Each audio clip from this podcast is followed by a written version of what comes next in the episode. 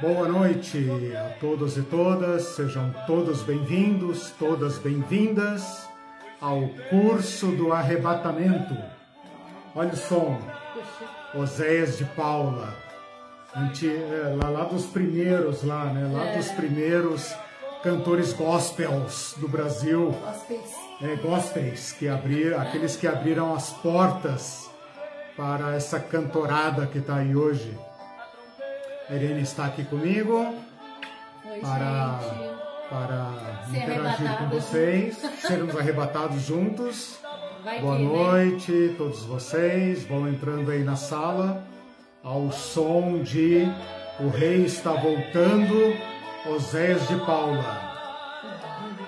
Próxima aula eu vou colocar uma coisa mais mais pancada assim, vocês vão ver. Bom, pessoal, boa noite então. Estamos aqui para nossa segunda aula. Olha aí, aviões sem seus pilotos voam para a destruição. Bem Tim né? Cidade está deserta, sem agitação. Trombetas, notícias. O rei está voltando. Rei. Da época em que se falava rei.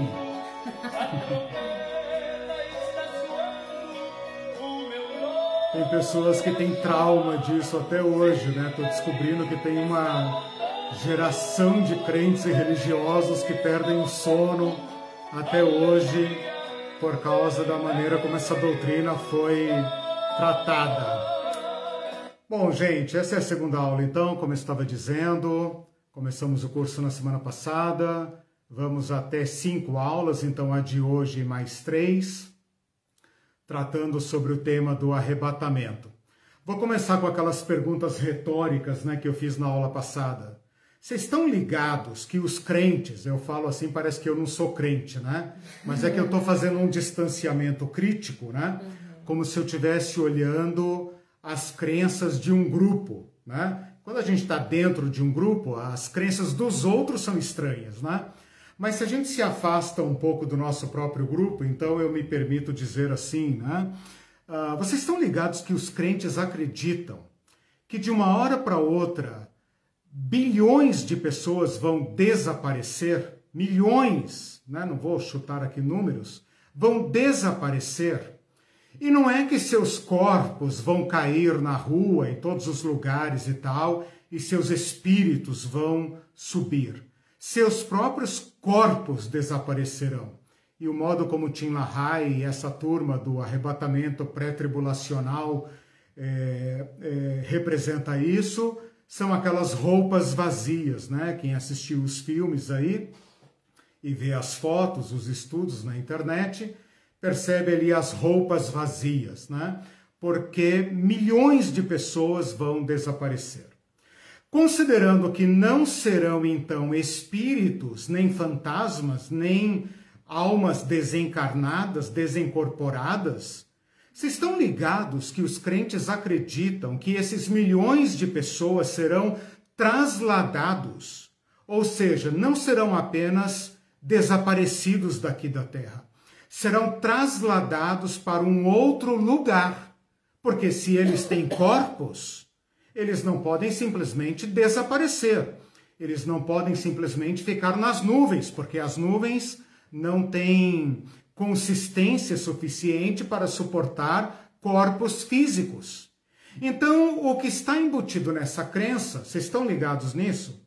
É que os crentes acreditam que esses milhões de pessoas serão transportados sem nenhum meio de transporte a não ser o próprio poder de Deus que os levarão a todos para um outro lugar. E esse lugar, ele vai aparecer do nada, porque até onde se enxergou hoje e até onde se avistou e se perscrutou o universo, esse lugar é completamente desconhecido. Né? Nem os crentes sabem dizer se se trata de um planeta, de um sistema, de algum lugar. Eles chamam basicamente de céu, Ora, mas céu é uma palavra muito vaga, porque céu, para nós hoje, quem fez o curso do céu agora não tem mais desculpa, né? Quem fez o curso do céu sabe que céu é um nome da dimensão, da dimensão do espaço. Né? E se vocês pensam no céu de Deus, bom, Deus é espírito. Deus não ocupa espaço, portanto, o lugar em que ele habita não pode ser localizável. Se é um lugar, tem que ser localizado. Então, vocês estão ligados que no centro da esperança cristã está este uh, uh, rapto, este arrebatamento, conjugado com o traslado de milhões de pessoas para um certo lugar do espaço e que esse lugar está sendo preparado por Deus para nos receber, um tipo de Flórida celestial, Miami Beach celestial, com mansões e praças e arranha-céus e etc. Bom, nada disso é bíblico. Nada disso está nas Escrituras. Então, o nosso trabalho aqui está em colocar esta esperança em juízo, em julgamento. Vamos julgar esta esperança e submetê-la aos testes uh, uh, autênticos, aos testes de autenticidade, melhor dizendo, da nossa fé. Na aula passada, eu coloquei o problema na mesa, uh, definindo o que é arrebatamento e também apresentando as principais teorias que se resumem em duas, né, duas teorias que tentam explicar esses acontecimentos futuros, uh, principalmente no que diz respeito a esse evento chamado arrebatamento. Arrebatamento como sendo uma etapa dentro de um grande evento chamado parousia, ou vinda de Jesus, ou sei lá, depende da corrente escatológica a qual você está filiado. Seria muito importante se vocês estudassem um pouco da história do pré-tribulacionismo, do dispensacionalismo.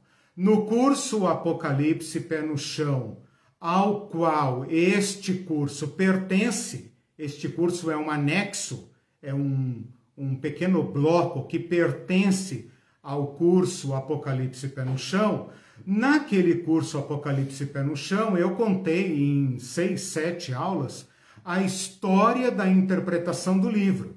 E ali tem algumas aulas em que eu apresento a história do fundamentalismo e do dispensacionalismo. Então ali você tem, digamos, pelo menos um ponto de partida que você pode ter uma breve noção, mas não é difícil achar.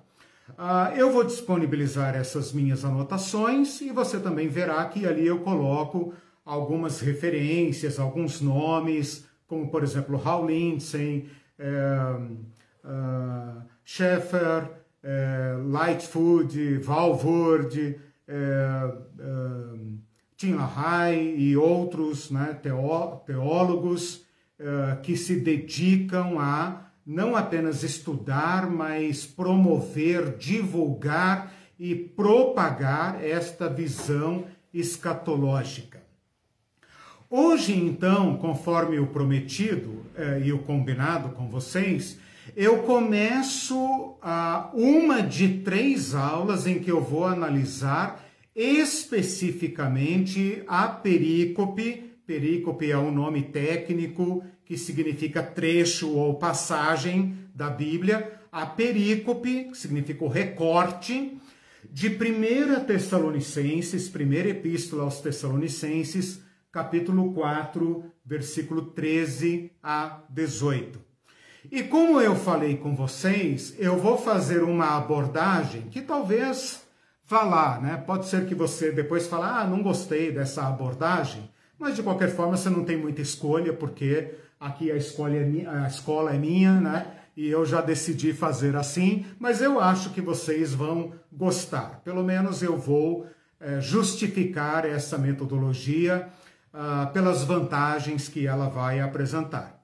Ao invés de fazer uma progressão nesse texto, versículo por versículo, então assim, vamos supor, Hoje a gente estudaria detalhadamente os versículos 13 a 14. Na próxima aula, os versículos 15 a 16. Depois, na terceira aula, os versículos 17 a 18. Eu resolvi fazer uma cobertura no texto todo, portanto, do versículo 13 ao versículo 18, porém por camadas. Então, nesta primeira aula, eu vou fazer uma contextualização deste texto e vou cobrir com vocês a primeira camada. Vamos fazer uma análise panorâmica do texto. Na próxima aula, eu vou aprofundar um pouco esta abordagem e vou fazer uma, uma, uma, um exercício, uma pesquisa exegética. O que, que eu quero dizer com exegética? Nós vamos estudar algumas palavras principais desse texto. Obviamente, uma delas é arrebatamento, né? que está aí no texto. Né? E depois, então, na terceira aula, nós vamos juntar tudo isso para fazer uma interpretação. Então, se você quiser anotar, seria assim: hoje nós vamos fazer uma contextualização, vamos estudar o texto dentro do seu contexto, para não ser nenhum pretexto. Você já sabia que eu ia falar isso, né? Um texto tirado do contexto é pretexto. Uh, daqui a pouco eu explico a importância do contexto. Uh, na segunda aula eu vou fazer uma abordagem exegética e na terceira aula, daqui uh, três aulas, eu vou fazer uma abordagem hermenêutica. Você poderia pensar assim, ai cara, vamos falar o português simples, né? Que diferença tem exegese de hermenêutica e tal? Seria algo mais ou menos assim. Na exegese, a gente presta atenção nos detalhes. A gente fecha o nosso foco nos detalhes. Seria como analisar um parque, uma floresta, ao invés de olhar o sistema todo, você vai olhar as árvores isoladamente. Mas se a gente olhar apenas as árvores isoladamente, a gente perde o conjunto, o sistema, né? o sistema ambiental, o ambiente com seu ecossistema. Então a hermenêutica é aquele olhar mais geral mas ele só pode ser feito depois da exegese. Então, o trabalho correto é assim. E isso qualquer aluno de teologia, de faculdade teológica, sabe disso. Primeiro, você faz uma análise contextual. Você olha panoramicamente o texto. Depois, você desce aos detalhes e analisa palavras que podem conter nuances que se perderam na tradução, e eu garanto para vocês que esse é o caso do arrebatamento. Então nós vamos ter que fechar o nosso foco, né?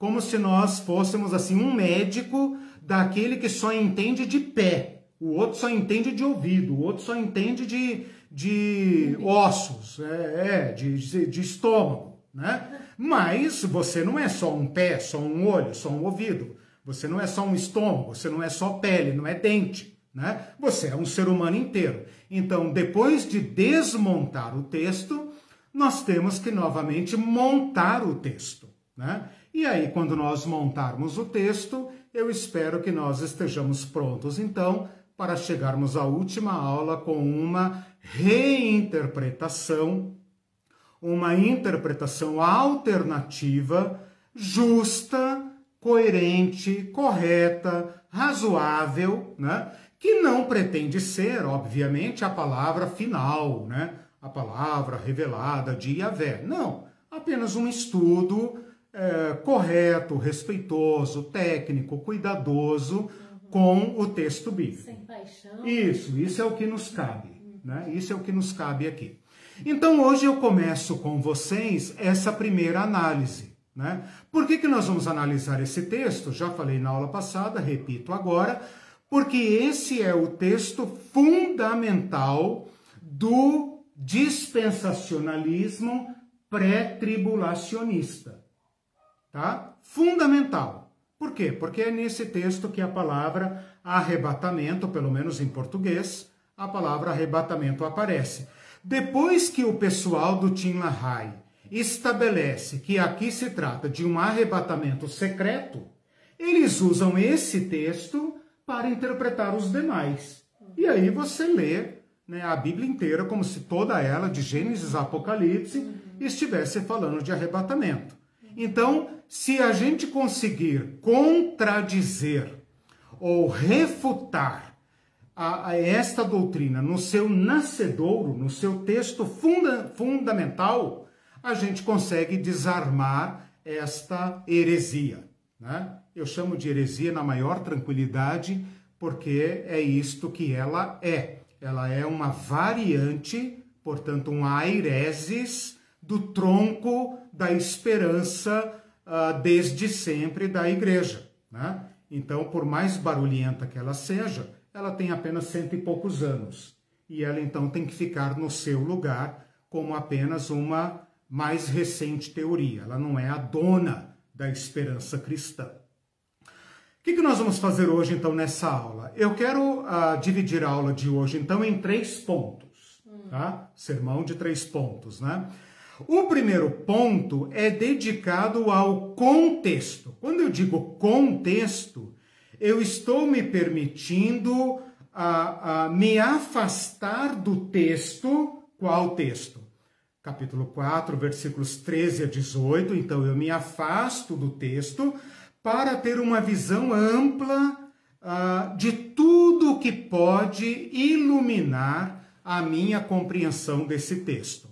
Então, nós temos que devolver esse texto aos irmãos tessalonicenses, temos que devolver esse texto às igrejas de Tessalônica, temos que devolver esse texto ao Império Romano, temos que devolver esse texto à cultura grega, temos que devolver esse texto ao primeiro século, à igreja primitiva, à época de Paulo, com todo o universo que a cerca. Nós temos que fazer isso. E eu estava comentando com a Irene esses dias, né? Como isto é importante. Quando eu aprendi esses passos, eu, honestamente, né, vou dar aqui a mão à palmatória, a gente pensa assim, ah, vamos parar de encher linguiça com essas datas e geografia e mapa e vamos direto ao ponto, que é o que interessa, né? Eu estava completamente errado. Você tem que devolver o texto ao contexto. Então eu vou fazer isso brevemente, porque depois eu posso mostrar para vocês onde vocês podem conseguir mais informações. Espero que vocês tomem gosto e adotem isso para a sua prática da leitura bíblica. No segunda, na segunda etapa da aula de hoje, eu quero fazer então uma varredura geral desse texto. Eu quero que vocês entendam, dentro da epístola, a, a, do que esse texto trata, qual é o problema que está sendo a, eh, tratado aqui. Porque pode parecer para a turma do Tim LaHaye que esse texto só fala de arrebatamento. Mas ele começa falando: não queremos, irmãos, que vocês ignorem, para que vocês tenham esperança. Fala do arrebatamento, da, fala da ressurreição, fala da, da vinda do Senhor, fala do encontro, fala de estar com Cristo. Então, tem uma série de temas aqui que estão sendo tratados nesse texto. Esse texto está respondendo perguntas daquela igreja. Então nós precisamos ir a Tessalônica, entrar numa daquelas igrejas domésticas, sentar num daqueles porões, naquelas salas, sentir a preocupação daquela igreja, sentir o medo daquela igreja, a angústia, as dúvidas daquela igreja, a solidão daquela igreja, o medo de estar errado que aquela igreja possivelmente tinha, para então nos colocarmos ah, ah, por trás da epístola nas perguntas que levaram esta igreja a consultar o apóstolo Paulo e que então moveu o apóstolo Paulo a escrever esse texto. Nós temos que fazer isso. E nós só vamos fazer isso se nós deixarmos o texto falar com a gente. Então, independentemente do que você acredita, e eu não espero que vocês estejam aqui com a mente em branco, esperando eu dar uma, uma resposta. Né? Eu acredito que cada um de vocês tem uma visão, tem uma, uma, um estudo teológico, tem uma esperança, ah, mesmo que você nunca tenha verbalizado isso, nunca tenha, digamos, é, colocado por escrito, mas você tem lá uma certa ideia do que o, o futuro te reserva, né? Mesmo assim, eu convido você a colocar isso de lado, e eu também estou fazendo esse exercício, para permitir então que o texto fale para nós. Cala a boca um pouquinho, né? Fecha a matraca, uh, uh, finge que nunca leu esse texto, né? É, é, eu sei que é difícil, eu também estou aprendendo isso com o meu querido irmão Elton Esbardella, que hoje né, é, coroou a sua carreira com um doutorado. Parabéns, meu irmão. Ah, e nós temos aprendido isso, né? Olhe para o texto como se você estivesse conhecendo alguém pela primeira vez. É um exercício muito bom, né? A palavra de Deus pode soar nova para você. Você pode prestar atenção em coisas aqui que você fala, cara, não tinha prestado atenção nisso, né? Vocês podem imaginar que eu e a Irene lemos a Bíblia há muito tempo. Alguns de vocês que estão me ouvindo, tenho certeza que já leram a Bíblia muitas vezes. Mesmo para vocês, mesmo para nós, a leitura da Bíblia pode ser uma aventura uh, uh, carregada de surpresas emocionantes, ok? Então, essa é a segunda etapa da aula. E na terceira etapa, então, eu pretendo estabelecer com vocês alguns princípios de interpretação que vão guiar as nossas próximas duas aulas, tá? Então, resumindo, uh, contexto, análise geral do texto, né? Texto, então, uh, aliás, contexto, texto, análise geral do texto e depois alguns princípios de interpretação para vocês sentirem uh, e perceberem em que nós estamos inovando, né? Para então obtermos um resultado diferente desse que está aí no Left Behind. Né? Bom, preparados então? Tudo bem até aí? Vamos então fazer uma viagem. Vocês devem lembrar da aula passada e de outras aulas que eu já dei, que a gente faz uma viagem aqui. Nessa viagem nós temos que ir para Tessalônica. Nós temos que ir para lá. Temos que ir para é uma viagem no tempo, no espaço, né? Aqui nós temos que usar muito a imaginação e nós temos que usar também é, algumas é, uh, fontes literárias, né? historiografia, é, história do mundo, é, registros históricos antigos e tudo mais. Estou lembrando aqui agora que eu tinha prometido na aula passada trazer algumas referências bibliográficas, não trouxe, tá? Anote aí para eu trazer na próxima aula alguns livros que vocês, né, tenho certeza que alguns de vocês têm interesse em fazer pesquisas mais aprofundadas e eu posso mostrar para vocês algumas alguns autores que estão quebrando pedra e estão descobrindo rotas né, mais, uh, digamos, fiéis ao texto. Né? Estão saindo, é, rotas de fuga. Meninas da, estão da... falando aqui, lá vem a, a vassourinha. É, exatamente, uma faxina geral. né? Exatamente, temos que fazer uma faxina.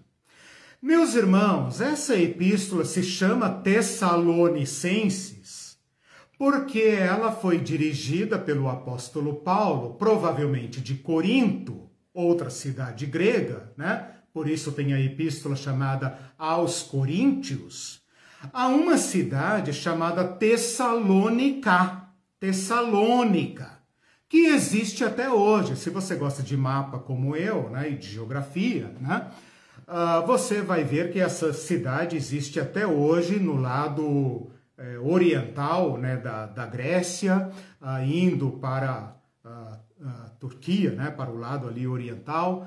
Uh, e ela se chama hoje Salônica. Ela perdeu né, a primeira sílaba e ficou apenas Salônica. Essa cidade, na época de Paulo, já era uma cidade bem antiga, com seus mais de 300 anos.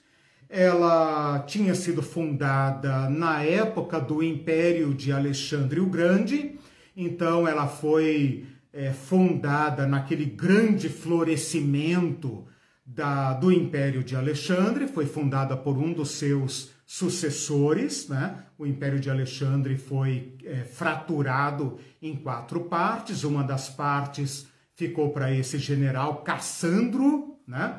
Que funda então essa cidade e ela se desenvolve, ela ganha ali sua vida própria. É uma cidade importante, por onde passam estradas importantes, uma cidade que liga né, a parte oriental com a parte ocidental do império. Quando os romanos, né, lá pelo ano 160, conquistam essa região, ela passa então a, a ser uma capital. Né? Vocês sabem que depois de Alexandre o Grande, depois de algumas décadas, até mais de 100 anos depois, né? por volta do ano 160 por aí, Roma conquista toda essa região. Depois ela vai chegar lá na Palestina, né? na época de Jesus. No curso de domingo nós vamos estudar um pouco sobre isso. Mas antes de chegar lá na Síria, na Palestina, ela toma toda essa região que era a antiga Grécia. E ali ela constitui, ela transforma essas, esses territórios em províncias. E ali então tem uma província chamada Macedônia, bem onde nasceu o Império Grego. Né? E a, a Salônica, então, ou Tessalônica, se torna capital desta província. Depois, alguns anos antes de Cristo, por volta do ano 40 antes de Cristo, ela é promovida à cidade livre, dada a sua importância, ela se emancipa e ela se torna uma cidade com governo próprio, ela é entroncamento de rotas comerciais importantes, então ela recebe de Roma esse status e isso traz um grande benefício para os cidadãos daquela cidade, porque eles recebem, muitos deles recebem direitos de cidadania. Vocês sabem que todo império tende a enriquecer uma certa classe social de um lugar que é importante para ele. O império não pode simplesmente governar pelo poder das armas. Então, como é que o império faz para cooptar uma certa uh, adesão naquele povo dominado, naquele povo que foi conquistado pelo poder das armas. Ora, distribuindo privilégios. Então, o que você tem aqui em, Te em Tessalônica é um povo de primeira classe, rico, porque o comércio gera riqueza, né, para uma certa elite. Uh, você tem pessoas que usufruem dos privilégios do império, que são cidadãos do, do, do império, com todos os benefícios e privilégios que isso pode trazer. E você tem também, naquela época você não tem classe média, né? Você tem então a pobraiada, que são aqueles migrantes, forasteiros, escravos, prisioneiros de guerra, homens, mulheres, peregrinos, né? Judeus que às vezes são ricos, às vezes são pobres e que organizam neste universo, né? nessa cidade do mundo, digamos assim, uma certa sociedade heterogênea, né? Dividida entre uma elite rica e uma massa de pobres. Sempre assim, né? É. Quando Paulo chega nessa cidade, então agora eu passo da cidade para a igreja. Então eu falei um pouco da cidade de Tessalônica, tá. né? Para agora então fechar o foco em cima da igreja de Tessalônica, ou seja, estou fazendo um recorte dentro da cidade para uh, fechar então a nossa lente de pesquisa, né? Em cima de um certo grupo. Então, quando eu falo igreja de Tessalônica, você tem que tomar muito cuidado para não pensar numa certa praça da cidade ou numa certa avenida da cidade, aonde tem lá um prédio com uma torre, um relógio, um sino, uma cruz, né? Uma porta envidraçada com estacionamento, diáconos, né, e tal, que se chama Igreja São Paulo, não sei das quantas, ou Igreja Renovada da Assembleia dos Tessalonicenses é e tal. O nome da pessoa é, exato. Exatamente. Então, assim, esqueça isso, pelo amor de Deus. Se não, meu irmão, você não, não está conseguindo fazer este acercamento, esta aproximação, é, a contextualização da igreja de Tessalônica. Para chegar nesses irmãos de Tessalônica, você tem que parar no centro da cidade, observar o movimento, ver ali um certo grupo, ouvir, né? Quem sabe procurar uma sinagoga, procurar, porque os judeus já estavam ali há alguns séculos de organização. E então, com algum trabalho, mais ou menos, mais ou menos, você consegue descobrir um certo grupo da seita dos nazarenos, ou um grupo do caminho, ou uns judeus que ah, estão criando problemas com os judeus ah, fiéis à lei de Moisés. Então, com algum custo, você iria conseguir encontrar uma casa ali do seu fulano, uma casa da irmã fulana, uma outra sobreloja escondidinha ali atrás de um bazar, uma coisinha lá no porto, um lugarzinho fora da cidade. Então você não pode pensar na igreja de Tessalônica.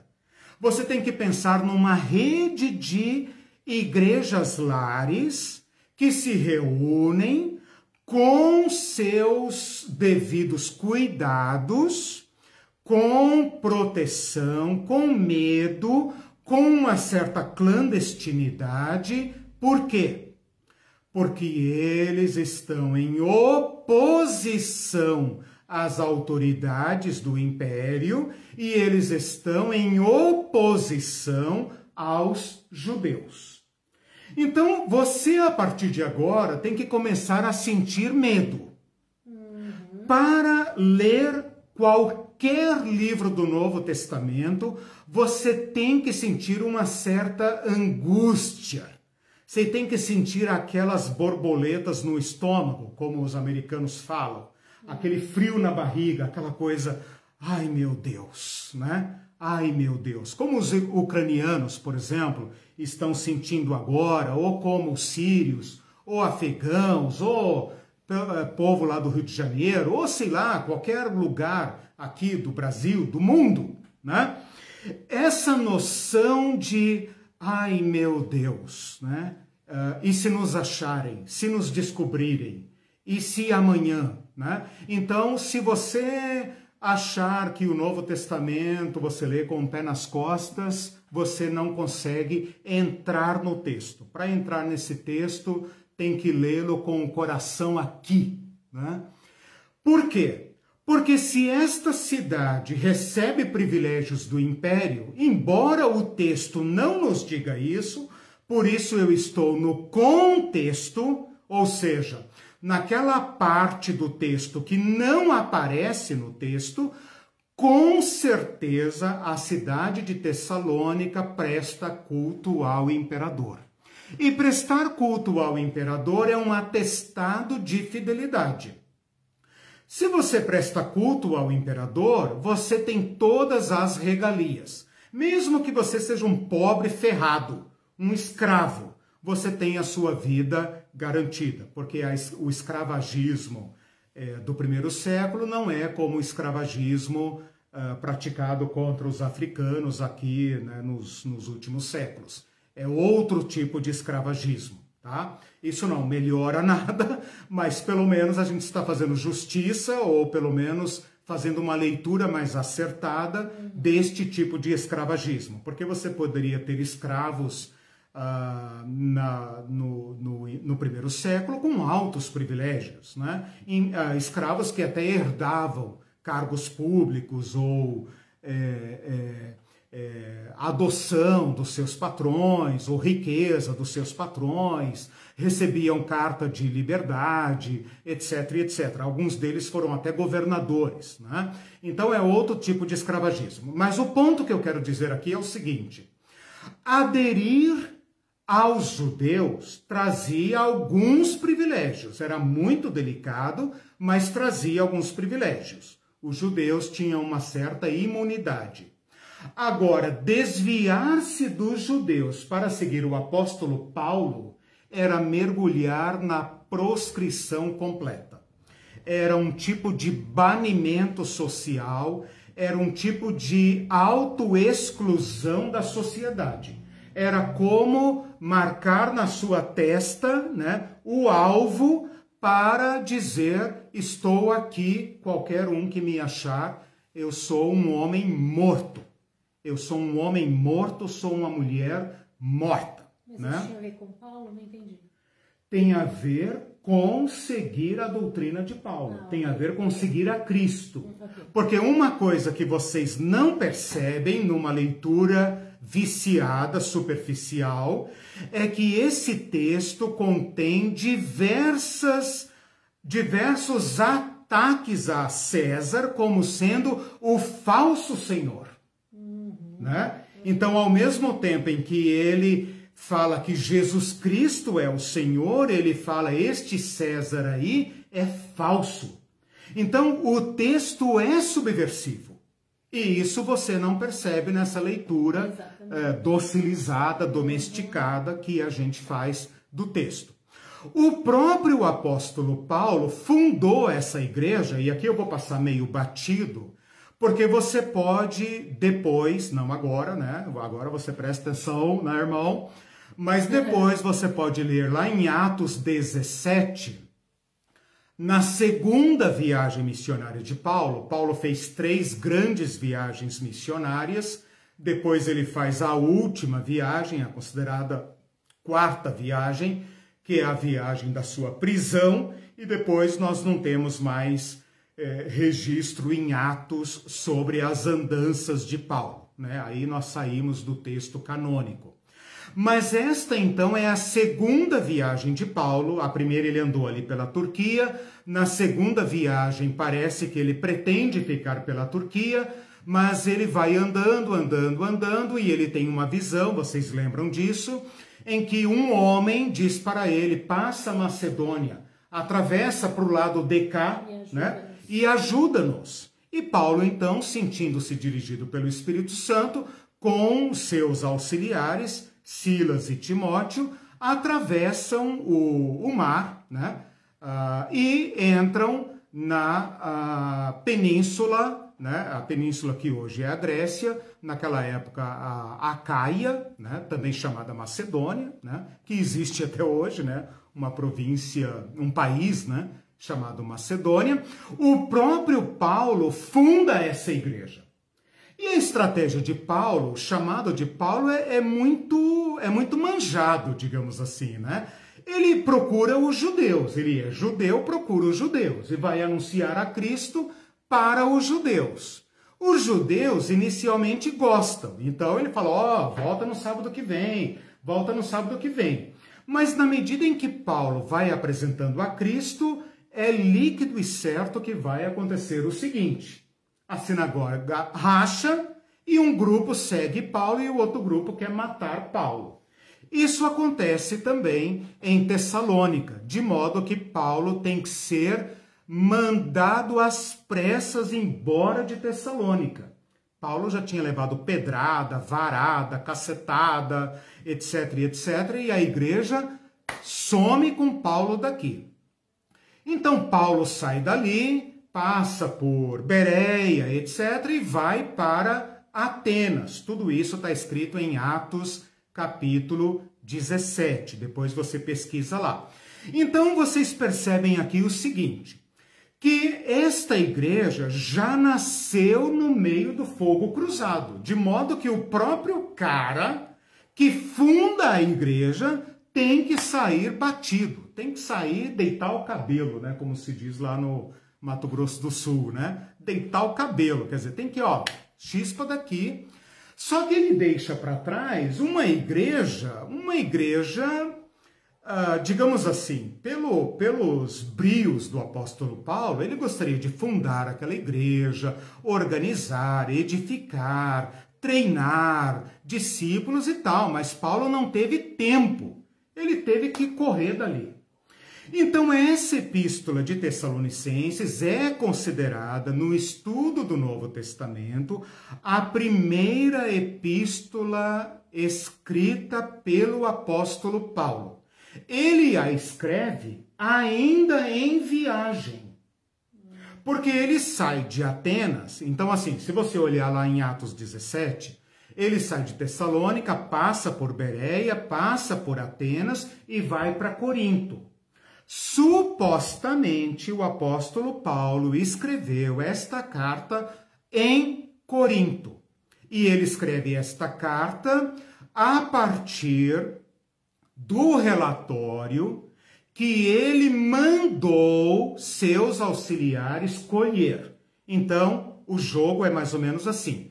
O apóstolo Paulo se manda, no meio do caminho ele manda de volta, né? não se sabe bem de onde, mas ele manda de volta ou Silas e Timóteo, ou um dos dois, mas Timóteo com certeza, para ver os irmãos. Ele fala: Eu não posso deixar de vê-los, eu preciso vê-los. Ele manda então esses seus auxiliares, seus auxiliares voltam com uma listinha de perguntas. E o apóstolo Paulo vai escrever esta carta para responder estas urgências da igreja de Tessalônica. Então veja, esta carta foi a, a viagem, desculpa, a viagem de Paulo é de 49 a 52, do ano 49 a 52, cerca de 20 anos depois da morte de Cristo. Cristo morreu por volta do ano 30, vamos arredondar para o ano 50 cerca de 20 anos depois da morte de Cristo. O apóstolo Paulo está viajando por ali e ele então funda essa igreja. Tem que sair corrido de lá, manda seus auxiliares fazerem uma visitinha furtiva na cidade para ver como os irmãos estão, consolar os irmãos, ajudar os irmãos e tal, para que aquele trabalho não se perca recebe o relatório dos seus auxiliares e ainda em Corinto, ou seja, antes de voltar para casa, para Antioquia, ele escreve esta carta de Tessalonicenses. Tessalonicenses pode ser então, meus irmãos e irmãs, o livro mais antigo do Novo Testamento mais antigo que os evangelhos, mais antigo do que Gálatas, mais antigo do que Mateus, Marcos, Lucas, João, mais antigo do que todos. Então, isso que você tem que ter em mente aqui. Você tem que ter em mente isso. Que esta carta não é um tratado filosófico, não é um tratado escatológico, que esta carta não tem todas as informações, esta carta é uma carta de urgência, uh, voltada para atender uma igreja que sofre e que, por causa disso, interroga o apóstolo Paulo, e o apóstolo Paulo, então, se sente no dever de atender a esta, uh, a esta comunidade. Ok? Feito isso, então, nós podemos então agora entrar no livro. Antes, eu preciso que você fixe esta este resumo. O Império Romano, o Império Romano, aonde todos vivem, judeus, cristãos, romanos, gregos, sírios, italianos, espanhóis, ingleses, todo mundo, franceses, estou falando dos nomes modernos, obviamente, né? Norte da África, todo mundo vive, né? gregos e troianos. Uh, o Império Romano ele é uma uma instituição, é, digamos assim, global. O Império Romano pretende fornecer ao seu povo todas as respostas. Então, de certa forma, o Império Romano é uma entidade também espiritual porque o César representa o Deus na terra. O império representa o escatom. O fim da história humana é viver assim como nós vivemos, em paz e segurança, neste livre comércio em que todos ganham, todos se interagem, todos circulam livremente e as tropas romanas garantem a segurança de todos, entre aspas, né? A, a segurança de todos. Veja que no capítulo 5, versículo 3, Paulo fala assim: quando andarem dizendo paz e segurança. Paz e segurança é um slogan do Império Romano. Então, a gente tem que entender o Império Romano como se fosse o céu e a terra. O Império Romano não é como o Brasil, como os Estados Unidos. O Império Romano é céus e terra. Tá tudo aqui. Nós chegamos no topo. O, o, o, o Império Romano é o Evangelho o, o, o, imperador romano é o Kyrios, é o filho, é, é, é, filho de Deus, filho de Deus. Ele é Deus na terra. Se nós o servirmos, se nós prestarmos culto a Ele, todos os deuses dos povos garantem a nossa estabilidade. Aí chega o apóstolo Paulo dizendo: não, não, não, não, não, não.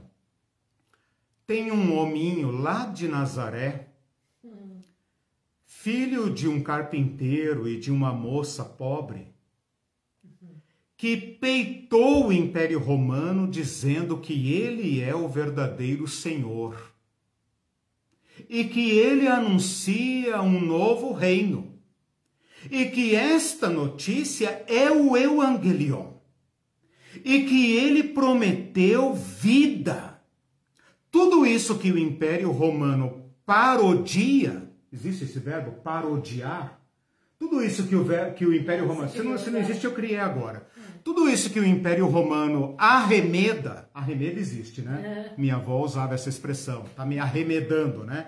Arremeda, tudo aquilo que o Império Romano é, é, é, é fake, né? Fake news do Império Romano, o Cristo lá de Nazaré. Que Nazaré, cara?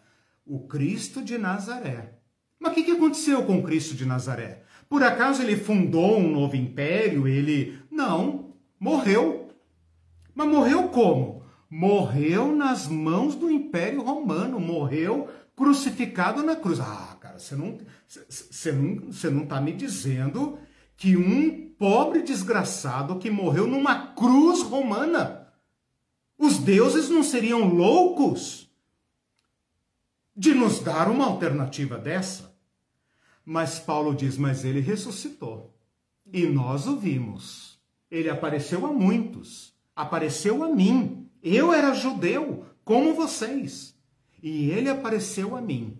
E ele tem revolucionado a nossa forma de vida. Eu larguei tudo por ele e todos que o conhecem em todo lugar, gregos, gentios, romanos, centuriões, escravos, todos em todo lugar, quando o conhecem, largam tudo por ele. Por causa desta revelação, os tessalonicenses têm que fazer uma escolha ou seguir o Curios romano, que promete paz e segurança, ou seguir este outro Curios, filho de Deus, outro Evangelion, que nos prometeu vida. Esse é o dilema da epístola de Tessalonicenses. Deu para entender? Uhum, bom. bom, então o apóstolo Paulo escreve esta carta, tá? Então agora vamos aqui uh, ao livro, então agora. Agora eu saí do, do fora do texto, né? E vim para um contexto literário. Então saí do contexto geográfico, político, histórico, é, é, religioso, filosófico, né? E agora então fecho o meu foco para um contexto literário, tá? O que é o contexto literário? É o texto que está em volta daquela perícope, né? Que o Tim LaHaye cortou por sua conta e risco e enfiou em outro lugar, né? Isso que nós vamos desfazer aqui agora, tá? Então, meus irmãos, vocês têm que entender o seguinte: essa carta foi escrita em grego, grego comum, né, conhecido por nós hoje grego koiné, uma língua que não existe mais, chamada então língua morta, né? E ela não foi dividida em capítulos, não foi dividida em versículos, não tem títulos. Então, nós vamos agora dar uma olhadinha dentro da carta para verificar o seguinte. Agora eu já estou na segunda parte da, da, da aula, né?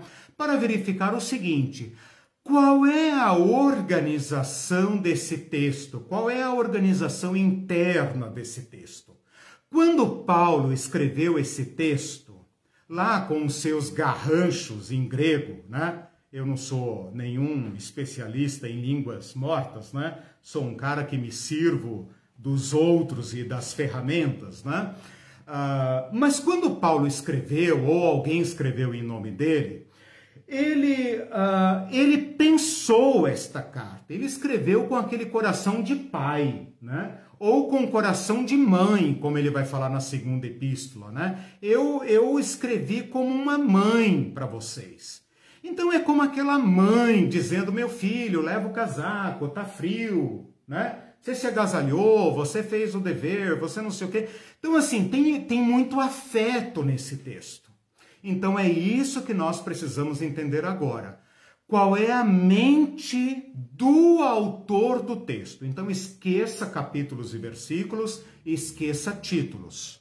Claro, quando eu digo isso, eu estou dizendo uh, de modo é, limitado, né? Porque é claro que eu vou ter que me reportar aos números, né? Senão vocês não conseguem me acompanhar. Mas normalmente as epístolas de Paulo são divididas em duas bandas. Na primeira banda, que é o caso aqui de, de Tessalonicenses, ele elogia a igreja. Então, se você olhar capítulo 1, capítulo 2, capítulo 3, Paulo está fazendo um elogio. Ele está dizendo: Olha, irmãos, ouvi falar de vocês e encheu meu coração de alegria. A esperança que vocês têm, o amor, a fé, vocês estão sofrendo na carne, mas vocês estão firmes. E aí ele conta a luta dele para ir até lá, as tribulações que ele também está sofrendo, para que os tessalonicenses entendam: olha, seguir a Cristo tem um custo e não fiquem achando que só vocês sofrem. Todos aqueles em todo lugar que fizeram a opção por Jesus Cristo estão sofrendo esse desconforto em relação ao império. No capítulo 3, ele ainda, uh, no capítulo 2, ele fala que ele tentou muitas vezes ir lá. No capítulo 3, ele fala que ele enviou Timóteo e que ele recebeu as notícias, parará, parará. No final do capítulo 3, ele ora, ele está sempre orando, abençoando a igreja, papapá, papapá, ok? Capítulos 4 e 5, aí entra aquela parte agora exortativa então Paulo vai fazer aquela parte que ele, se tivesse acesso aos irmãos, não teria escrito. Se não tivesse tido que correr para não apanhar, ou para não ser preso, ou não ser morto, ele teria pregado lá para eles a viva voz e não teria escrito. Então tenha em mente, meus irmãos e irmãs, que as epístolas são um complemento de um ensino que foi dado ou deveria ter sido dado. E quando Paulo escreve uma carta, junto com a carta vai o mensageiro. E a carta não é como hoje a gente receber uma carta aqui, por exemplo, vamos supor, o pastor da igreja assina lá um cartão de aniversário lá com aquela mensagem padrão, né? Ah, teu aniversário, parabéns, assinado, pastor presidente e tal, né? Não é uma carta assim. A carta, ela é parte de uma mensagem. O mensageiro é parte da carta. Então, uma epístola, ela tem a parte escrita e ela tem a parte oral, ou seja, a pessoa que vai levar a carta provavelmente vai ficar com esta igreja por algum tempo. O cara não vai lá, entrega a carta e vai embora. Fala, ó, oh, carta aí do apóstolo Paulo, tô indo. Não. A viagem é difícil, é cara. Paulo manda uma pessoa que vai lá entregar e essa pessoa provavelmente vai ficar lá e provavelmente vai ter tarefas do apóstolo Paulo de ir visitar outra igreja, outra igreja e quem sabe vai levar cópia dessa carta para ainda outras igrejas. Então é um trabalho muito elaborado que tem aqui, tá? Então, o capítulo 4 e 5 são textos de exortação. Se você olhar ali, olha, no início do capítulo 4, tá assim: finalmente, irmãos. Então, olha só. É aquela mãe, né? Que fala: ah, esqueci de falar isso, esqueci de falar isso, olha, cuida disso, fiquei sabendo disso, papapá. Então, ele, é aquelas mil recomendações que toda mãe faz, né? Então, ele começa aqui no capítulo 4: finalmente, irmãos, olha, cuidem disso, cuidem daquilo, vigiem nisso, tá, tá, tá. No, no versículo 9. No tocante ao amor fraternal, estou muito contente. Nem tem necessidade de escrever. No versículo 13, que é onde nós vamos estudar a partir da próxima aula, ele fala assim: olha, agora no tocante a isso, aqueles dentre vocês que estão morrendo porque a barra aí está pesada, sentiu aí o drama, né? O apóstolo Paulo correu para proteger a vida, mas ele sabe que deixou para trás pessoas que estão morrendo porque se converteram à fé que Paulo prega, tá? Então, ele fala: olha, irmãos, com respeito a isso, eu preciso fazer aqui um reparo, eu preciso é, é, reforçar esse ensino.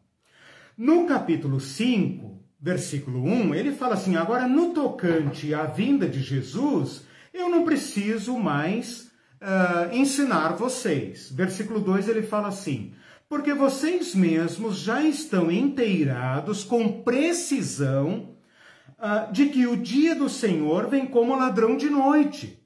Então, olha que interessante. No versículo 13 a 18, que é o que nós vamos estudar, ele fala aqui eu preciso corrigir. Aqui eu preciso corrigir, não deu tempo de ensinar, né?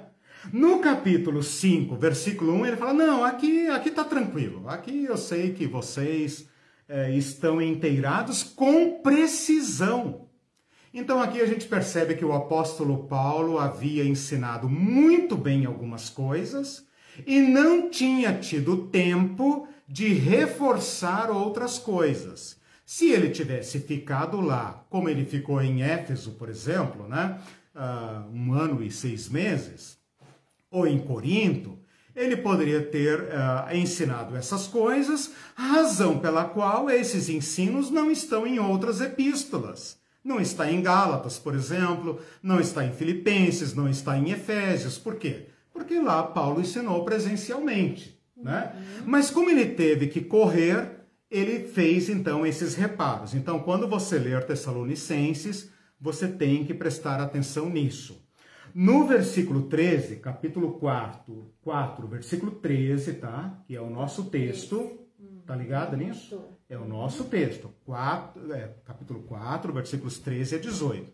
Por isso que eu falei, eu mandei esquecer, mas não esquece muito, porque eu vou precisar, eu vou precisar das referências, né? Mas eu quero que você preste atenção no texto, né? Agora veja, mesmo que não tivesse versículos, o próprio texto diria para você que está lendo que aqui ele mudou de assunto. Ele fala assim: ó, não queremos, porém, irmãos, que sejais ignorantes com respeito aos que dormem. Mudou de assunto.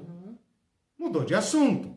Com respeito aos que dormem, eu, eu preciso esclarecer alguma coisa aqui para que vocês não deixem de saber, ou seja, não sejam ignorantes. Porque se vocês forem ignorantes ou não saberem isso, vocês vão uh, uh, se entristecer, como está escrito no versículo 13, como os demais que não têm esperança.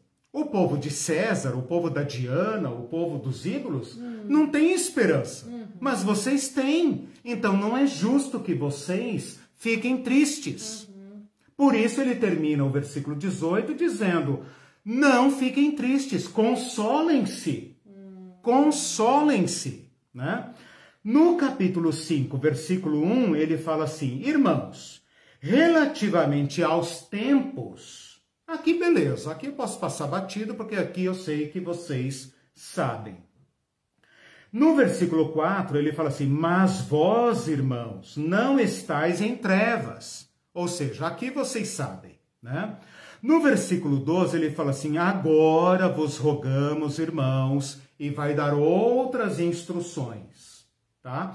Então, a partir do capítulo 5, versículo 12, ele muda de assunto.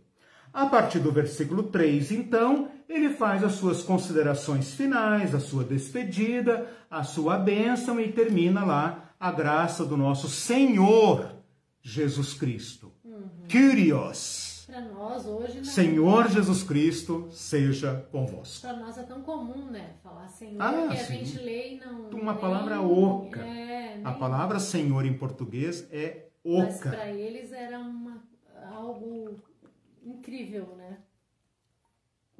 Tem um curso que eu dei, preciso dar novamente, porque acho que eu não tenho mais esses vídeos, sobre os nomes de Cristo. A palavra Senhor, hoje para nós, especialmente nós de fala né, uh, portuguesa ou espanhola, né, nós latinos, é uma palavra oca. Né? Em inglês, eles fazem lá uma certa distinção, especialmente o inglês uh, britânico, né, o Mister e o Sir, né? eu acho que eles fazem ali uma certa distinção e tal para, para colocar como título e tal, mas em português, de fato, a palavra Senhor é tão oca, né, que nós a corrompemos e falamos seu, né, seu José, né, seu, seu, né, então, senhor, senhor, né, uma palavra completamente oca. Essa é tarefa dos mestres, dos pastores, resgatarem o peso das palavras da Bíblia, ok? Então, isso é dever dos pastores. Paulo fala em 1 Timóteo que vocês paguem bem aqueles que ensinam bem. Então, os pastores são tão ciosos né, do seu salário, leve em conta também as gratificações que o apóstolo Paulo estabelece, né? Paguem bem a quem ensina bem. Bom, voltando aqui, né? Não vou pregar contra o salário pastoral, né? É, voltando aqui então. Então, esse é o texto, tá? Dividido em duas partes. Uh, vou então agora especificamente para dentro do texto que nós vamos tratar, tá? E com isso eu já vou aqui caminhando para os finalmente. Então veja, esse texto, esse texto do capítulo 4, versículo 13, que nós falamos do 13 ao 18, ele está dentro de uma perícope maior que engloba o capítulo 5, versículos 1 ao 11. Então, se a gente fosse pegar o texto inteiro, teríamos que pegar do capítulo 4, versículo 13, até o capítulo 5, versículo 11, ok? Então, por que, que eu estou falando que tem que pegar inteiro? Porque essas, do, essas duas partes tratam do mesmo tema, o tema escatológico, o tema da vinda do Senhor. Uhum. Ok? Uhum. Na primeira parte, que vai do versículo 13 ao 18, ele está tratando da ressurreição. Então, o tema desta primeira parte não é arrebatamento. O tema da primeira parte é outro, é ressurreição. Presta atenção nisso. Nós temos que devolver ao texto, respeitar o texto e ver quais são os pesos do texto. E o peso do texto é ressurreição, não é arrebatamento.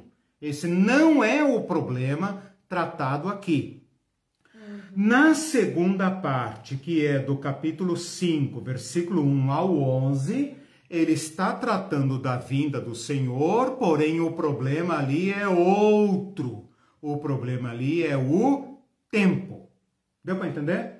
Sim. Então, vou repetir. Do capítulo 4, versículo 13, até o capítulo 5, versículo 11, é uma perícope só de exortação. Por que, que é de exortação?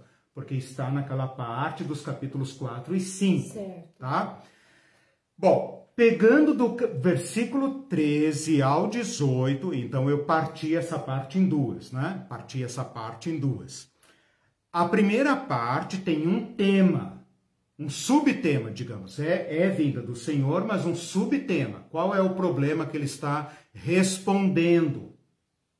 Vamos imaginar aqui o, o Timóteo chegando lá para ele e falando assim: Pastor Paulo, é o seguinte, o pessoal está muito desesperado porque algumas pessoas estão morrendo. Lembra do irmão Fulano? Morreu. Lembra do irmão Ciclano? Foi preso, morreu. E você falou da vida. E eles estão angustiados. Eles estão ficando angustiados. Então, esta é a pergunta que está por trás do versículo 13 ao 18.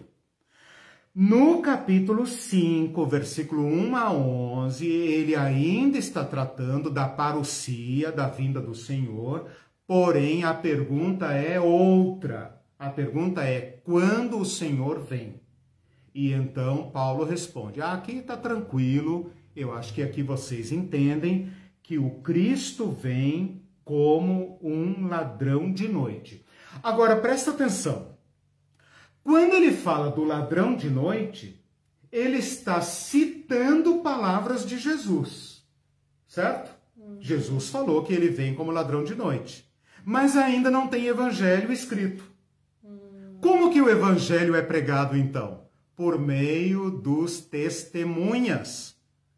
Por meio das testemunhas. O apóstolo Paulo vai citar em Tessalonicenses, em Coríntios, em diversas cartas, palavras de Jesus quando ainda não se tem ah, comprovadamente evangelhos escritos. Então era uma citação da palavra de Jesus que ele lembrava. Oral, memória.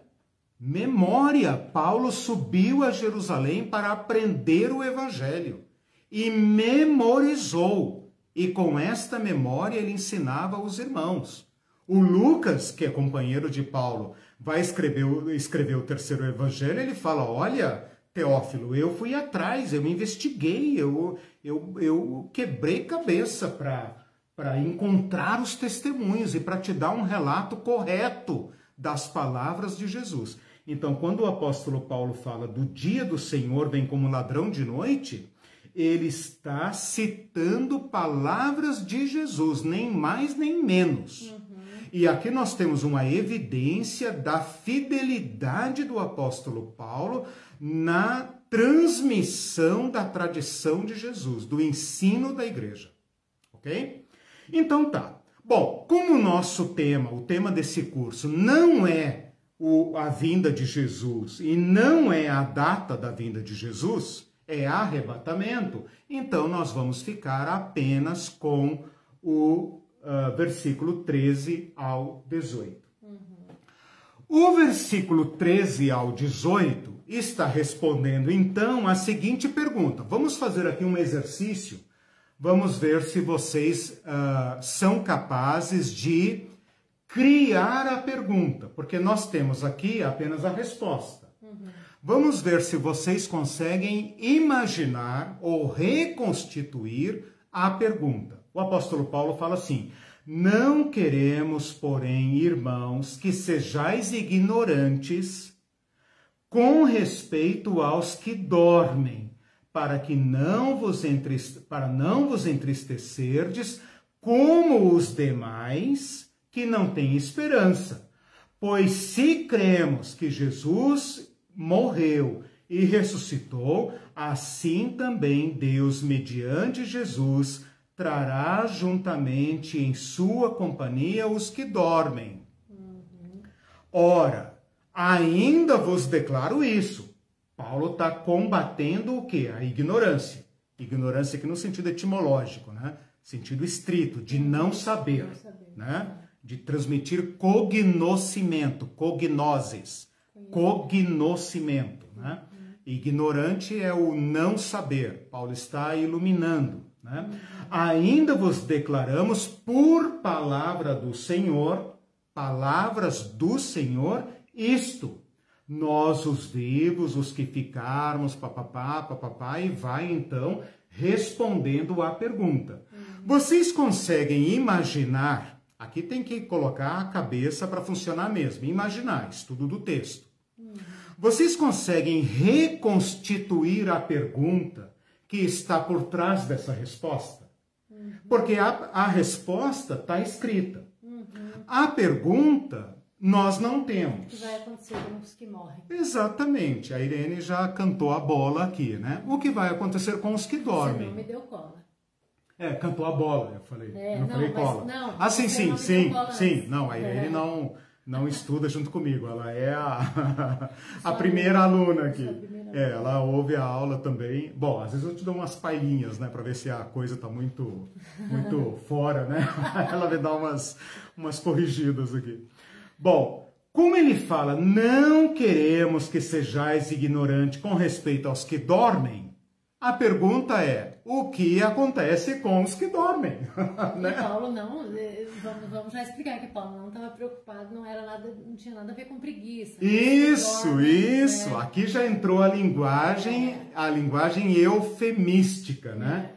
O eufemismo, né? Claro, os que dormem ah, aqui é o que, o que morre. Vamos ver isso na próxima aula. Então, meus irmãos, com isso vocês já entenderam o que é que está acontecendo aqui, né? Esta perícope foi escrita para responder uma pergunta. A pergunta não está presente no texto e a resposta escrita à qual nós temos acesso depois de milhões de cópias e reconstituição e tradução e estudo e crítica e blá blá blá blá blá blá. Temos aqui em português João Ferreira de Almeida, né? Os católicos têm lá o Padre Figueiredo, sei lá, acho que é isso que, né, o nome, não, não me lembro bem o tradutor, sei que é Figueiredo. Não é o ditador, não, é Figueiredo, padre, né? É, português. Nós temos aqui, então, esse texto em português.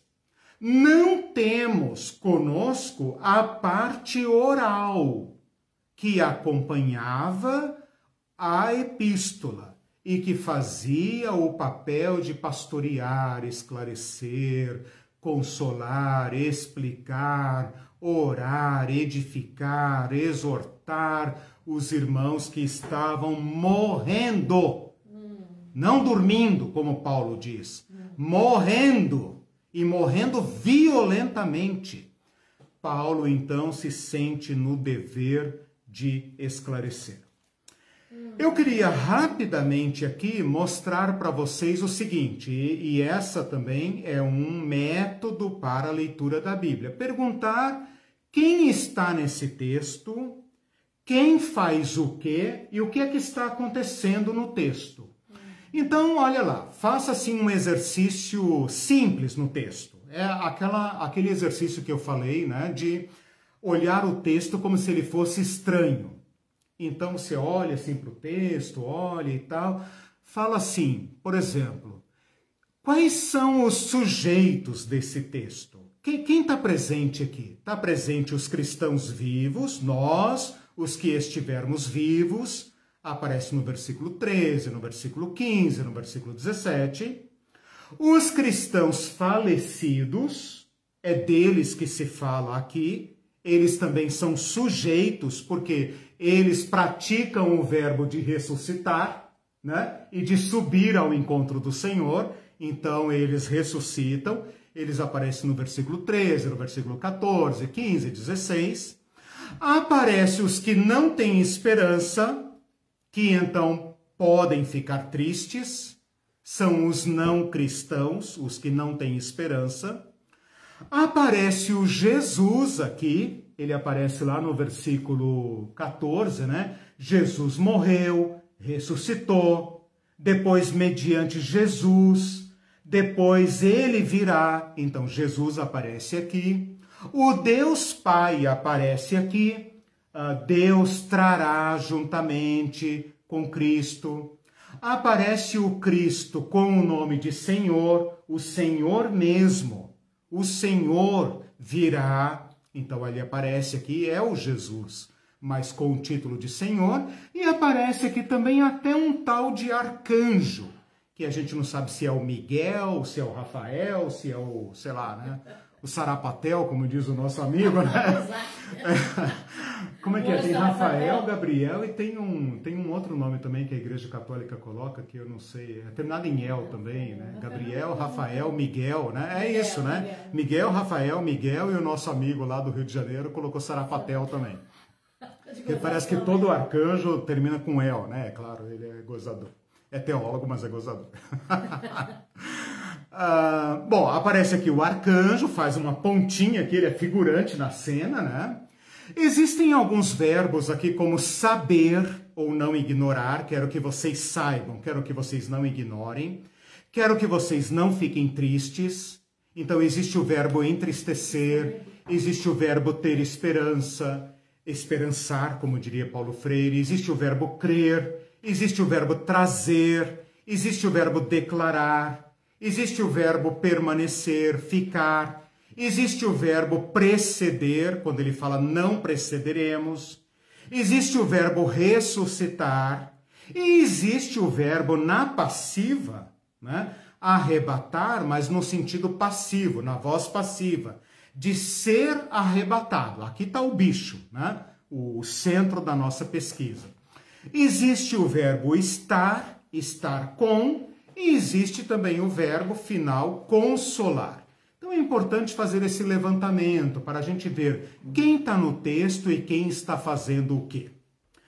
Vamos dar uma última passada no texto para ver o seguinte: o que cada personagem faz aqui.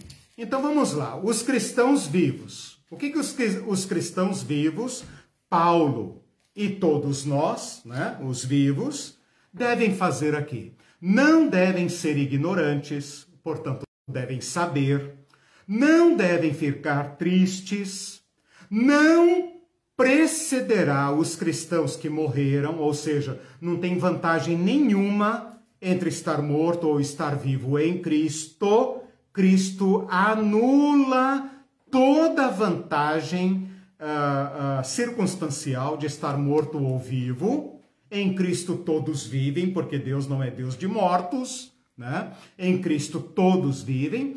E por último, os cristãos vivos devem se consolar uns aos outros. Os cristãos mortos, o que, que eles fazem aqui? Passivamente, né? Porque eles já não estão mais entre nós serão trazidos por Deus em Jesus Cristo, uh, são ressuscitados primeiro. Então, os cristãos é, mortos, na verdade, eles são sujeitos da passiva, né? São trazidos, eles são trazidos e eles são ressuscitados. O que, que Deus faz nesse texto? Deus traz os cristãos mortos juntamente com Cristo e olha só, meus irmãos e irmãs, eu falo assim de gozação, né? Irmão e irmã. Deus faz ressoar a trombeta. Então aqui você tem que decidir que tipo de linguagem é essa. Porque Deus vai tocar a trombeta. Ou então ele vai mandar alguém tocar a sua trombeta de prata, ou de ouro, ou de safira, não sei como que é a trombeta de Deus. Mas no versículo 16 fala que vai ressoar a trombeta. E o Tim LaHaye acha que de fato vai ter um som no céu. E os cristãos estão olhando para as nuvens e buscando ruídos no universo. Esse é o problema de ler Tim LaHaye, ok? Isso que nós vamos ter que derrubar nesse texto, para fazer justiça ao texto não para agredir o texto, para fazer justiça ao texto, para deixar o texto falar por si próprio. Né? O que, que Jesus faz nesse texto? Ele morreu e ressuscitou, ele dá a, a, a, palavra de ordem, supostamente, né? Supostamente, porque ali está diz, tá dizendo, dada a palavra de ordem, né? O Senhor mesmo, dada a palavra de ordem. Então, supõe-se que a palavra de ordem é dele, desce dos céus. Então, essa é a ação de Jesus. A ação do arcanjo faz ouvir a sua voz, não sabemos o que fala, não sabemos em que língua, não sabemos nada. Sabemos apenas que tem vozes. Vozes de arcanjo aqui. Né? E os cristãos, os, o, o, todos os cristãos, mortos e vivos, não importa, porque em Cristo todos vivem. O que, que eles fazem aqui? São arrebatados juntamente, encontram o Senhor nos ares e estarão para sempre com o Senhor.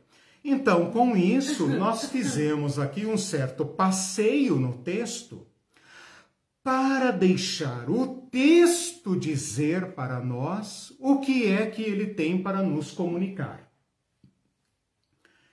E esta já é, meus irmãos e irmãs. Agora eu falei certinho, né? Meus irmãos e irmãs, está caminhando para o final, né? Não pode deixar nada errado.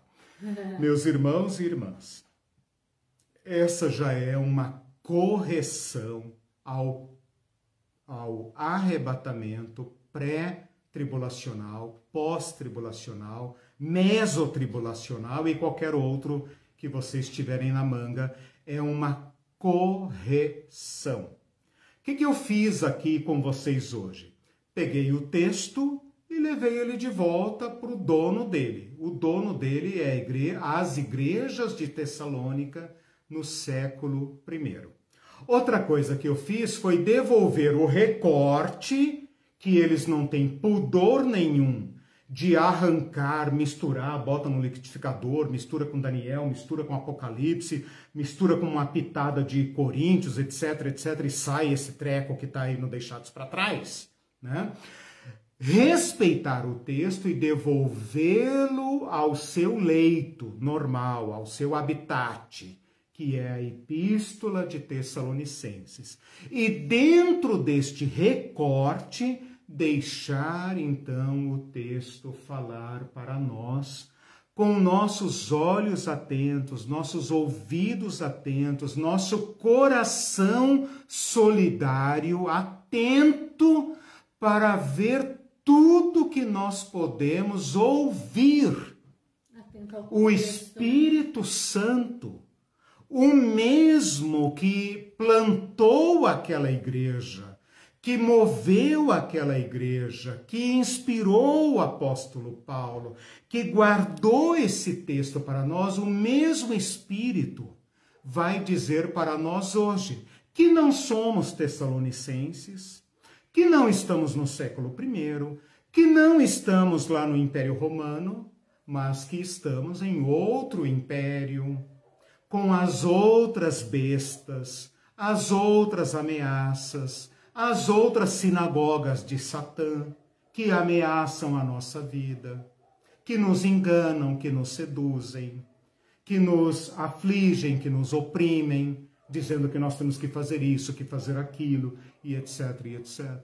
Dizendo que Jesus, é, que aqueles que morreram pereceram, que acreditar em Jesus é uma roubada, que é melhor a gente se garantir, voltar para a sinagoga, que lá é seguro, né? Então, se nós fizemos esse exercício, então agora nós podemos voltar para cá.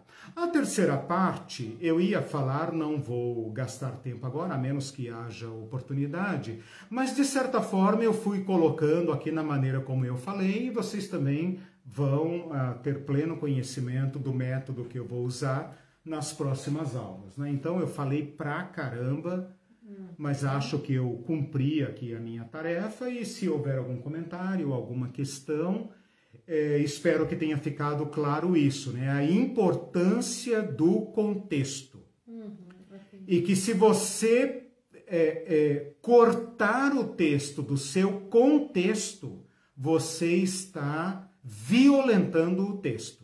e aí o texto vai te dar um sinal equivocado e vai surgir essas heresias, né?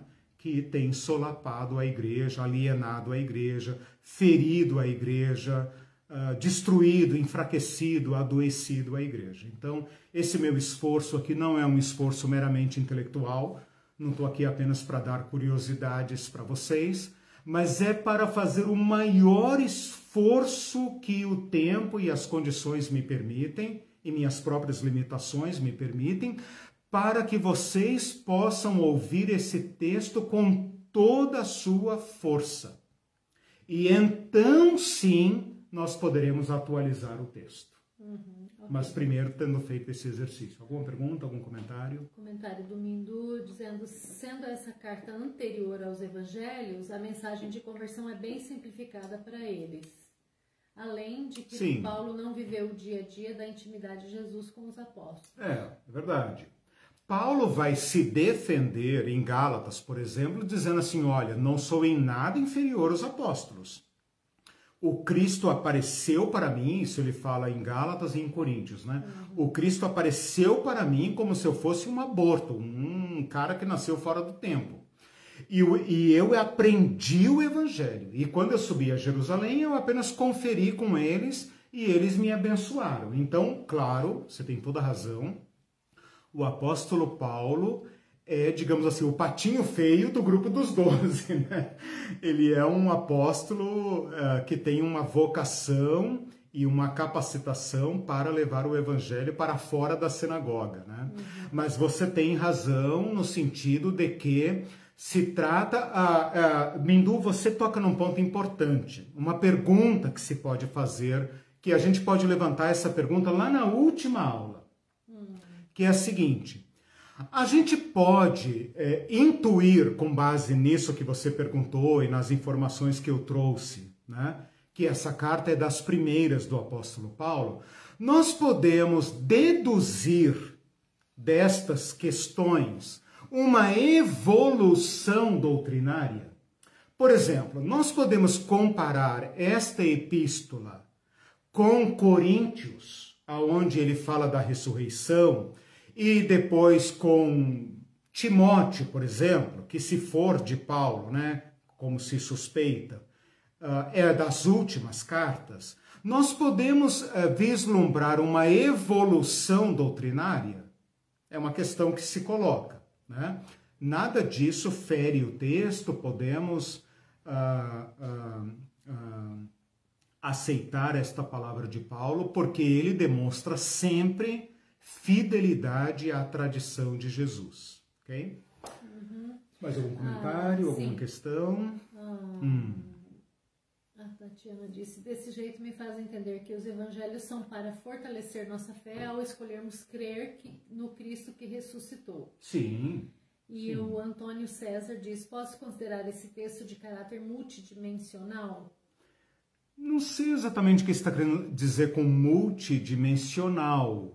Né? Agora sim, veja, o importante é que esse texto seja lido dentro do seu contexto. Agora, para reconstituir o contexto, a gente tem que fazer um certo trabalho. Então, assim, eu, eu vou colocar para vocês algumas referências bibliográficas, mas veja, não é difícil uh, levantar informações a respeito do Império Romano no século I, né? na bacia ali do Mediterrâneo, na cultura do primeiro século, a cultura greco-romana. Tem muita informação a respeito desse tempo.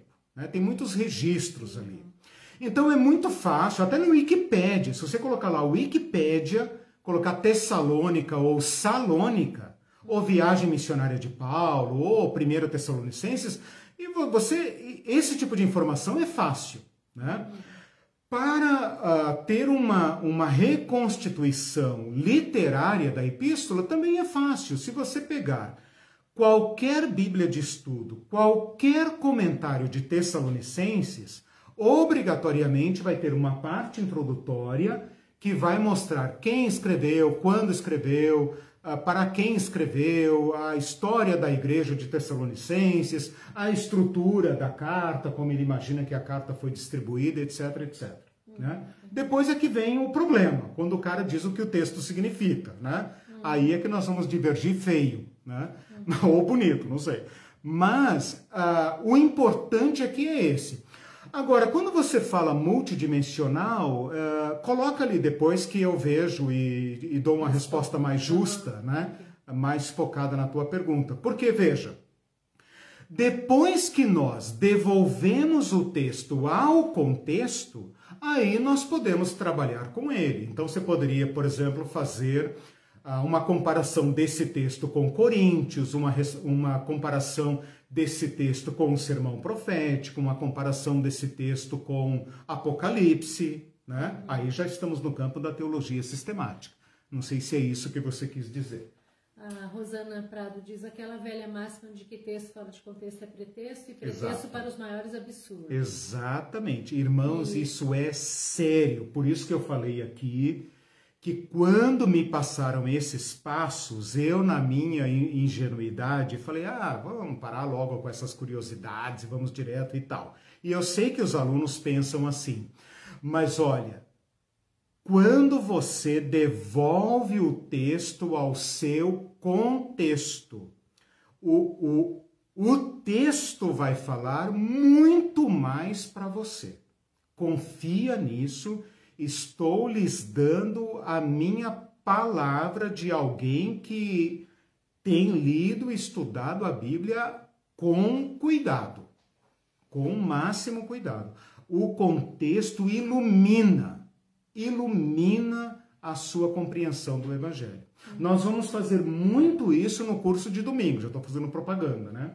O curso de domingo nada mais é do que colocar Jesus de volta no contexto. Uhum. E aí vocês vão ver que Cristo vai se revelar. É bem interessante ler Senhor em relação a César. Né? Sim. Né? Em contraposição, isso, diria, César. Isso. A Marlene está dizendo aqui que em inglês é diferente quando se refere a Jesus, Lord. Ok, isso. É, essa é a Agora, palavra. porque você falou. Eu falei do Sir, né? É isso, exatamente, exatamente. Em grego. Mas, é, mas quando diz Jesus também é Curious no sim, grego? Sim, ah, Jesus okay. é o, o nome. O nome, a gente não pode dizer que o nome Kyrios é usado apenas para César, mas ele é um título que uh, uh, César o representa de modo máximo.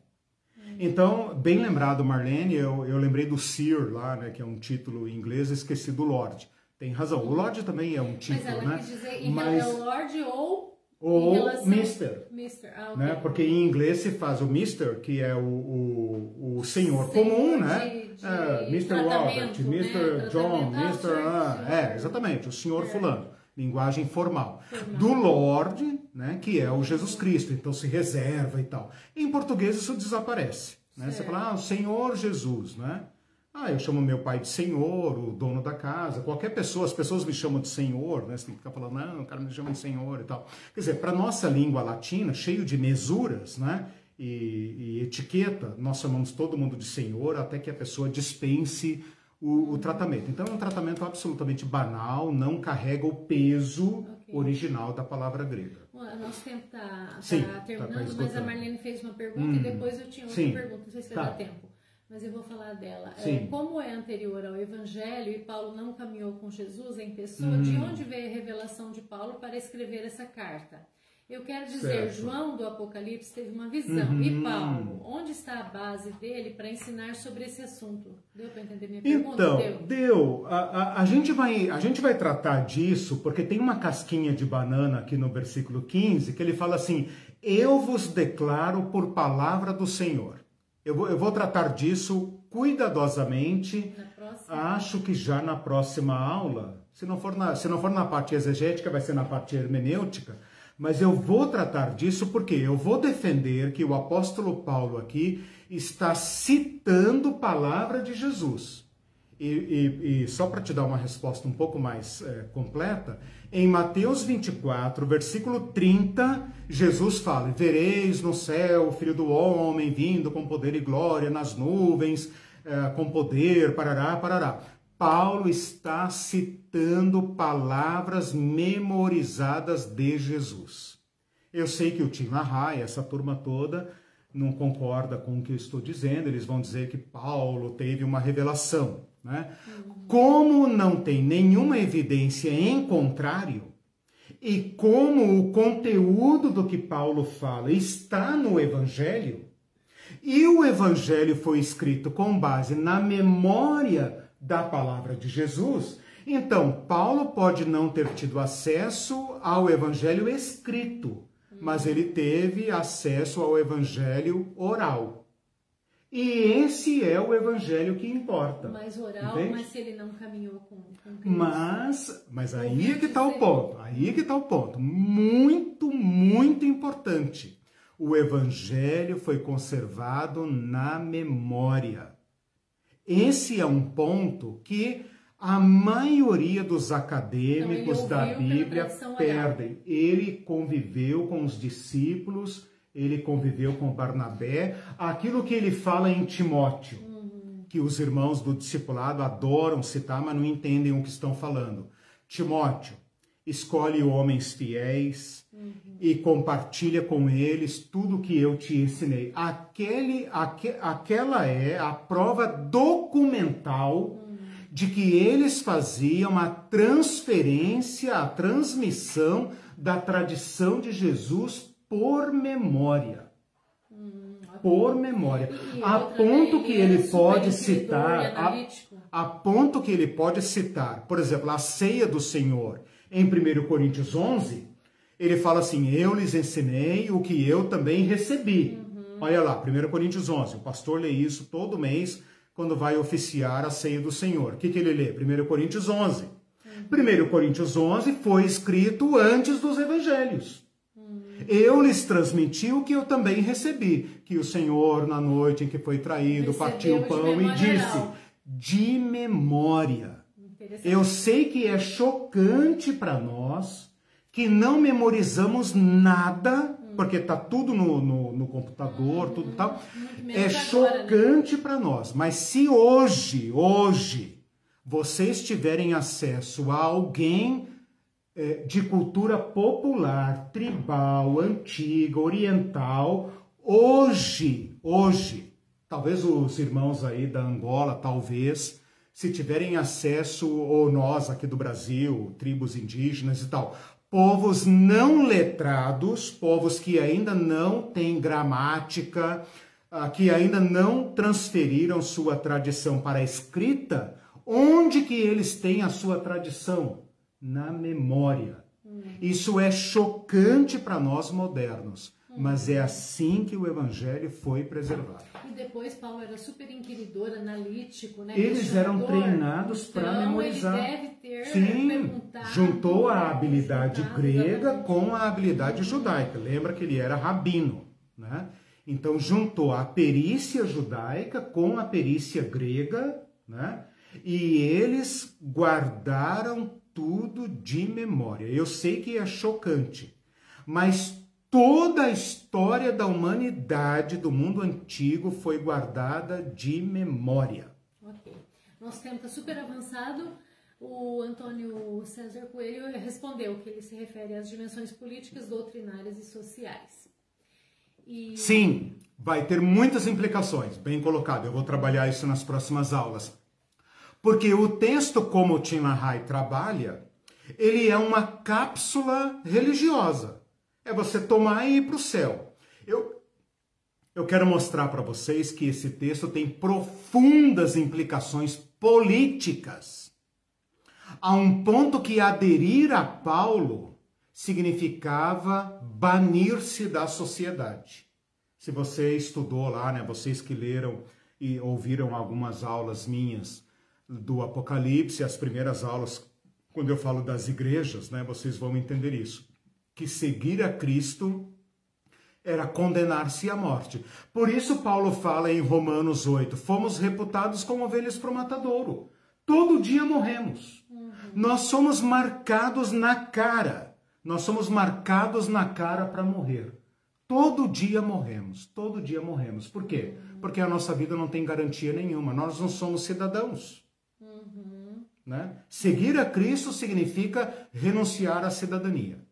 Paulo só pôde se valer da cidadania porque era cidadão uh, uh, romano e judeu. Uhum. E mesmo assim foi decapitado. Né? Uhum. Então os cristãos estavam condenados à morte literalmente. Então não vai dar tempo de fazer certo. a minha última pergunta. Continuamos na próxima é, aula, mas é, é, não. Tá. Não, é, não perca a pergunta para a gente. A tradição, a Rosana diz, a tradição oral ainda é presente em muitos pequenos povos Exatamente. por esse mundo de meu Deus. Exatamente. E a Tatiana Javala, hum. que é angolana, Sim. diz a minha avó dizia que a mente dela era computador e o coração caderno. Certeza Olha disso. Lindo, né? Certeza disso. Tem um livro, eu vou colocar a referência bibliográfica de um autor que publicou em português, esqueci o nome dele agora, não vou arriscar falar para não errar, porque eu sou péssimo com nomes, que viveu, ele viveu, eu não me lembro se no Líbano ou na Síria, com povos não letrados, ou seja, povos que não fizeram a transição para texto.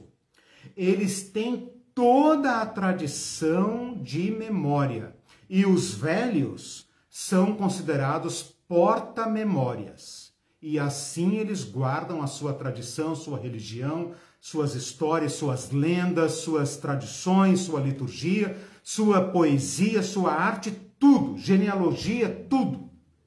Os povos da África, ali do, do nordeste da África, são capazes de citar séculos e séculos da sua genealogia. Dizem que se na África, ali no norte da África, né, norte, nordeste da África, você encontrar um conhecido, não pergunte como vai a família dele, que ele vai ficar meia hora contando que ele é filho do fulano, filho do fulano, filho do fulano, filho do fulano, filho do fulano. As vós obrigam os netos a saberem de quem eles são filho, neto, bisneto, de modo que uma criança com 6, 7 anos, ela é obrigada a contar toda a sua genealogia. Né? Azar o nosso que temos a mídia eletrônica e colocamos tudo no computador, não sabemos nem o número celular da esposa, né? Porque está é no celular, entendeu? É. Eu concluo certo. com a última, último comentário do Mindu, é. como sempre, muito é. engraçado. Ele diz: o arrebatamento na Ucrânia subirá como? Com o espaço aéreo fechado. Pois é, pois é, cara. Sabe o que eu respondi é. para ele? É. O Tim vai dar um jeito. O Tim dá um jeito. o Tim americano, o Tim dá um jeito. É. Meus irmãos, foi uma aula gostosa, espero que tenham gostado. Eu curti bastante. Boa aula para vocês. Nos vemos domingo. Tchau, tchau. Até domingo de manhã.